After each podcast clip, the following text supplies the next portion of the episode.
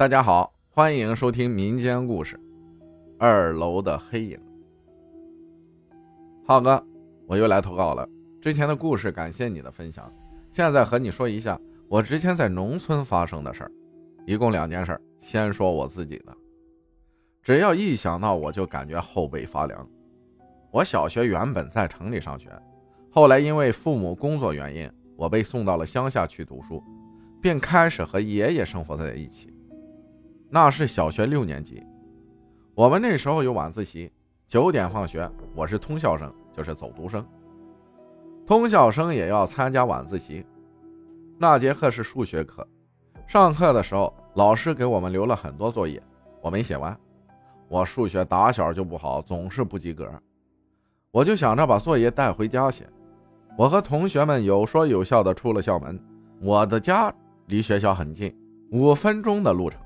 我走到一半，发现我只带了作业本，我的铅笔盒没带回来，里面有我所有的笔。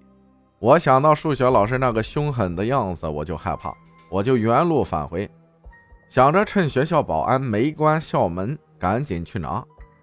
我和保安打了招呼，我就进去了。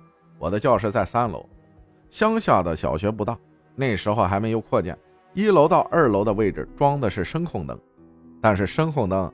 不是很灵敏，我跺了几脚，灯才亮起来。这时候我发现二楼的拐角处有个影子，我不确定那是不是一个人。年纪小，啥也不懂，也不怕。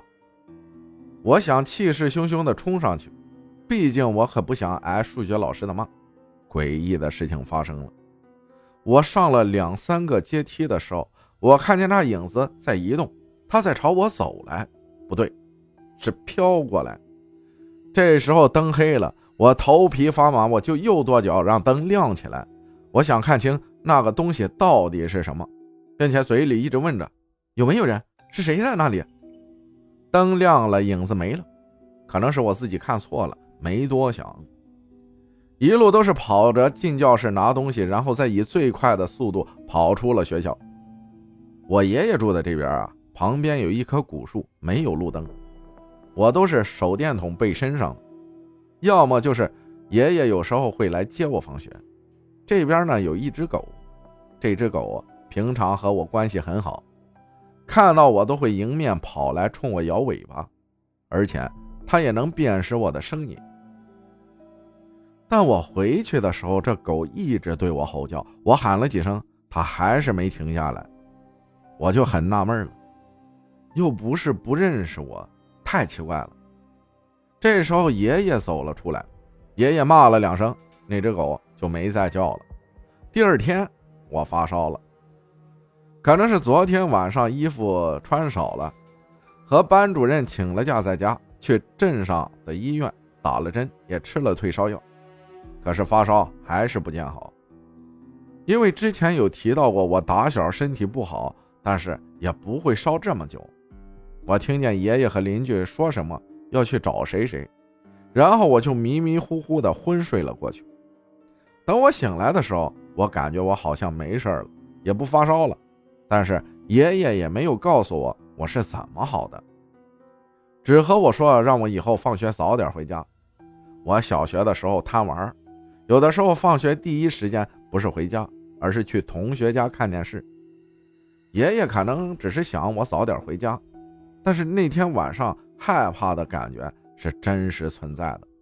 后来我就让爷爷接我放学，也不敢大晚上的乱跑。还有一件事就是我小学同学的事我后桌是一个男孩，和我关系还算好，也是我亲戚那个村的。他是住校生，周天晚上要回学校。我周一上学的时候没看见他，老师说他生病了，请假了。再说明一下。我和爷爷住的是一个大房子，也可以算是大院子，有三个房间，住了我们三户人，有一户就是我上面说的我家那个亲戚。晚上放学回家，我爷爷在和亲戚聊天，小孩子嘛，好奇心很重，我就凑过去听了。这一听，我人都傻了。我后桌的那个同学，是好像被不干净的东西找上了。他们说那天晚上他爸妈找不到他。以为他是去同学家玩了，但是十一二点了还没有回来。他爸妈就出去找，找了很久找不到，后来惊动了村里的很多人，大家一起帮忙寻找。那时候他们村坟墓很多，还没进村就能看见漫山遍野的坟头。我是去过的，所以我知道。这时候有个老人说，可能要用另一种方式去找，就是大家点着火把，据说是冲阴气。然后几个男人就敲锣打鼓的声音很响，村口村尾找遍了，没看见人。有人提议上山上去找，山很大，还是有点难度的。正当大家准备上山，有个女的一声惊叫，把大伙吓到了。这个女的蹲在地上，眼睛直勾勾的看着一个地方。大家走过去看，只见一个很破的三轮车底下有个蜷缩的人。男人们就一起把三轮车抬起来。这不就是要找的人吗？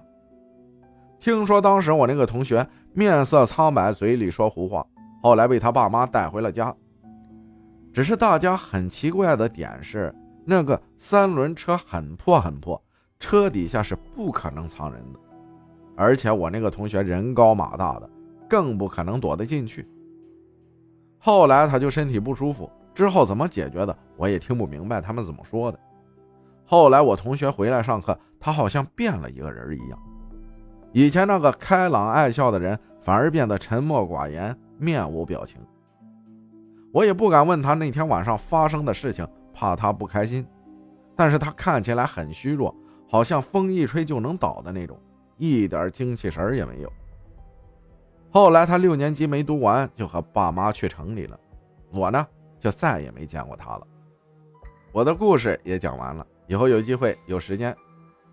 再把其他的事情继续分享给大家听。感谢玲玲分享的故事，谢谢大家的收听，我是阿浩，咱们下期再见。